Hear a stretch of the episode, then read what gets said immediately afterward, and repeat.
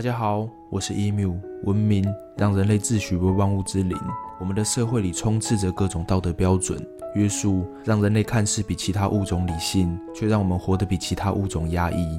那些动物的原始冲动刻在我们的基因里，矛盾的思绪只能在虚构世界里平衡。人们将理性与兽性完美混合，在故事里创造了许多半人半兽的怪物。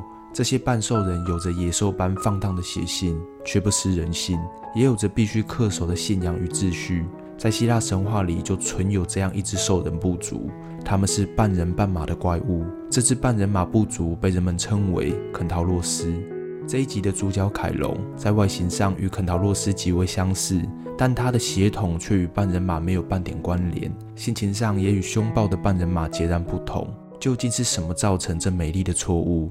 我们先来看看肯陶洛斯的起源。时间回到遥远的过去，在古希腊的色萨利地区，有一位名为伊克西翁的国王。伊克西翁觊觎邻国公主戴的美丽，便要求国王狄奥尼斯将女儿嫁给他。狄奥尼斯清楚伊克西翁并非善类，所以刻意向伊克西翁要求了一大笔聘金，希望能让伊克西翁知难而退。没想到伊克西翁听到这无理的要求，不仅没有露出半点诧异。还爽快地答应了，这下可好，迪奥尼斯也只能遵守约定，万般无奈地将公主嫁给了他。公主如约嫁给了伊克西翁，但迪奥尼斯却迟迟未收到聘金。面对迪奥尼斯的追讨，伊克西翁总是想尽办法扯远话题。原来，伊克西翁一开始就没有打算支付聘金，他仅仅是为了取得公主撒了个谎而已。眼看纸包不住火，这样下去也不是办法。情急之下，伊克西翁心中萌生了一个邪恶的计划。他邀请了老丈人入宫参加宴会，盛大的宫廷宴会，美酒佳肴一应俱全。但迪奥尼斯还来不及享用，就被伊克西翁带到了一座金库前。伊克西翁告诉迪奥尼斯，金库里面的财宝要拿多少都可以，就当做是他迟迟未付聘金的一点补偿。话音一落。伊克西翁便缓缓地打开金库的门，迪奥尼斯不疑有他的直接走了进去。就在迪奥尼斯对满屋的宝物发出惊叹时，伊克西翁将火把丢进了金库里，火势迅速蔓延。迪奥尼斯转身想要逃出，却只看到伊克西翁冰冷的双眼以及迅速关闭的金库大门。迪奥尼斯就这样被自己的女婿活活烧死在金库里。伊克西翁冷血的行径曝光后，完全失去了民心。索命的暴徒犹如潮水，他只能像过街老鼠一样四处逃窜。最后实在走投无路，只好逃上了奥林帕斯山。伊克西翁的行径也令众神发指，众神们磨刀霍霍，准备教训这不速之客。但这时候，脑袋卡刀的宙斯却跳出来制止了众神。不仅如此，还当着众神的面宽恕了伊克西翁，并邀请他同桌共食。宙斯的仁慈没能唤醒良知，反而使伊克西翁变本加厉。他竟然觊觎起了神后的美貌，色眯眯地打着龌龊的盘算。宙斯看穿了伊克西翁的小心思，但他并没有立即向伊克西翁问罪，反而是用云朵捏出了一个希腊模样的假人。这个云朵捏出的假人名为涅菲勒。宙斯打算用这个假人测试伊克西翁，看他是不是真的敢当自己表弟。没想到伊克西翁果真色胆包天。竟然真的跑去和涅菲勒云雨一番，愤怒的宙斯打断了伊克西翁短暂的欢愉，他命令汉密斯狠狠虐打伊克西翁，并将他绑在烈火燃烧的轮子上，这火轮永远不会停止转动。伊克西翁的努力不懈，终于换得了属于自己的永恒折磨。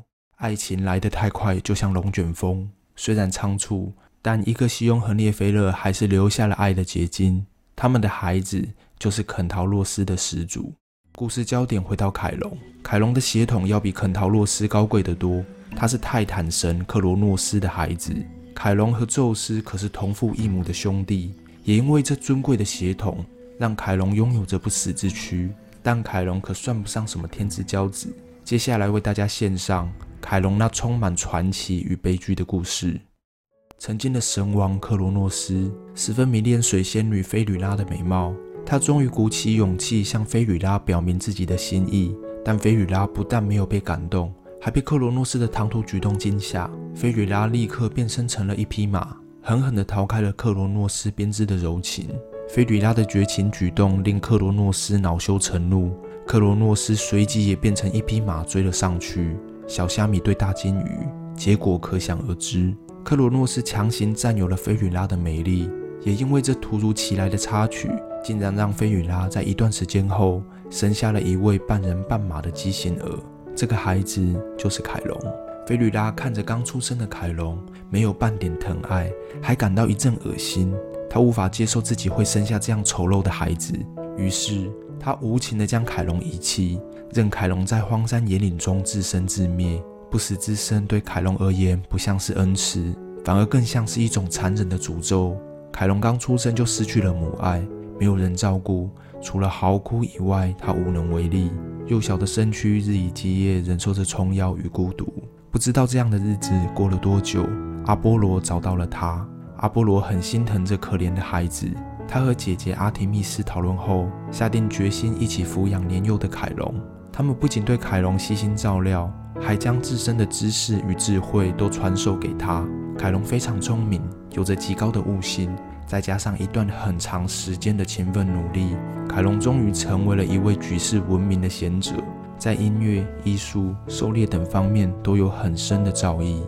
凯龙定居在珀里安山，善良且聪颖的凯龙很受到其他半人马的敬重。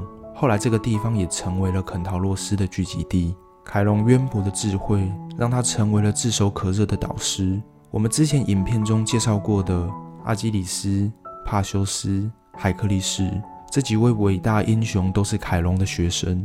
但造化弄人，谁也没有想到，凯龙最得意的门生海克力士会为他的结局埋下伏笔。时间来到海克力士执行第四项任务前，此时海克力士正要前往厄律曼托斯山区追捕野猪。这趟路途刚好会经过珀里安山，于是他决定顺道去拜访一位半人马朋友。这位朋友名为佩鲁斯。佩鲁斯见到海克力士的到访，非常高兴，立刻端出了许多好菜招待海克力士。他们天南地北地分享彼此的近况。佩鲁斯在聊天中提到，酒神戴奥尼索斯曾传授给肯陶洛斯族一套酿酒技术，所以肯陶洛斯族酿出的酒。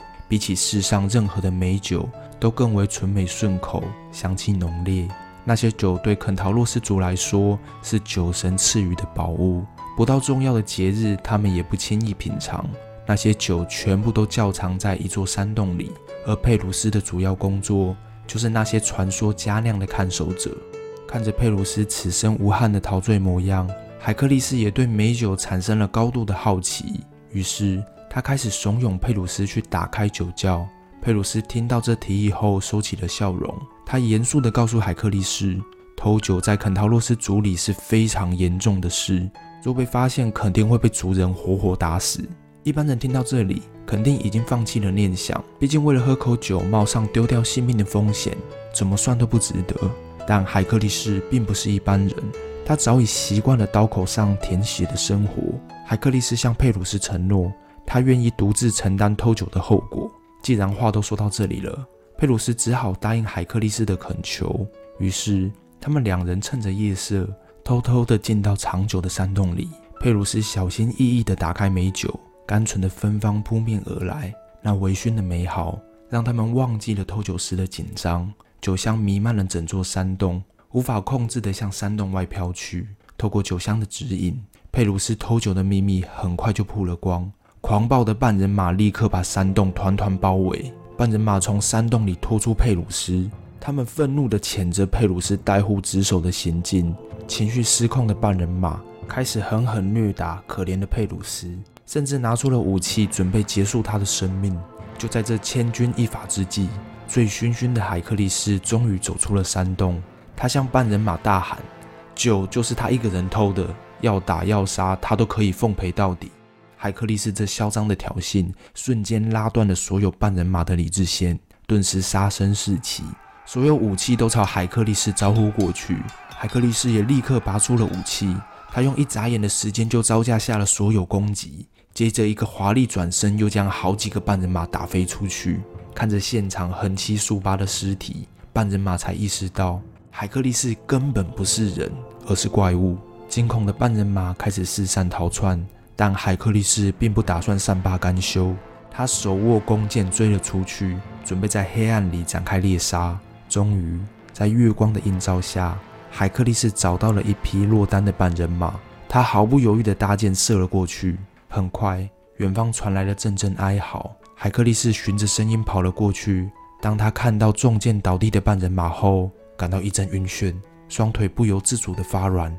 原来被他射中的半人马不是别人，而是他最敬重的老师凯龙。更讽刺的是，海克力士所用的箭正是凯龙几年前送给海克力士的。这些无坚不摧的神剑是凯龙精心准备的礼物。原本是要帮助海克力士在旅程中锄强扶弱，没想到最后却是用来射穿自己的膝盖。凯龙虽然精通医术，但这一次他也救不了自己，因为海克力士已将所有的箭头都浸泡了海卓拉的毒血，剧毒在凯龙的血液里迅速流窜，那疼痛犹如烈火的炙烤，又像成千上万的昆虫撕咬。凯龙的不死之躯令凯龙反复受尽折磨。海克力士抱着凯龙，泪流不止，内心虽懊悔不已，却也无能为力。博学的凯龙突然想到了普罗米修斯。普罗米修斯为人类盗火，被宙斯绑在高加索山永恒折磨。传说里，宙斯曾经说过，只要有人愿意献出自己的永生，就能换得普罗米修斯的解脱。毒血的痛已让凯龙没办法犹豫，他用最后的力气恳求宙斯收走自己的永生。他愿意牺牲去换取普罗米修斯的自由。跪在一旁泣不成声的海克力士也帮着凯龙向宙斯苦苦哀求。宙斯听到了凯龙的呼唤，说话算话，他答应了凯龙的祈求。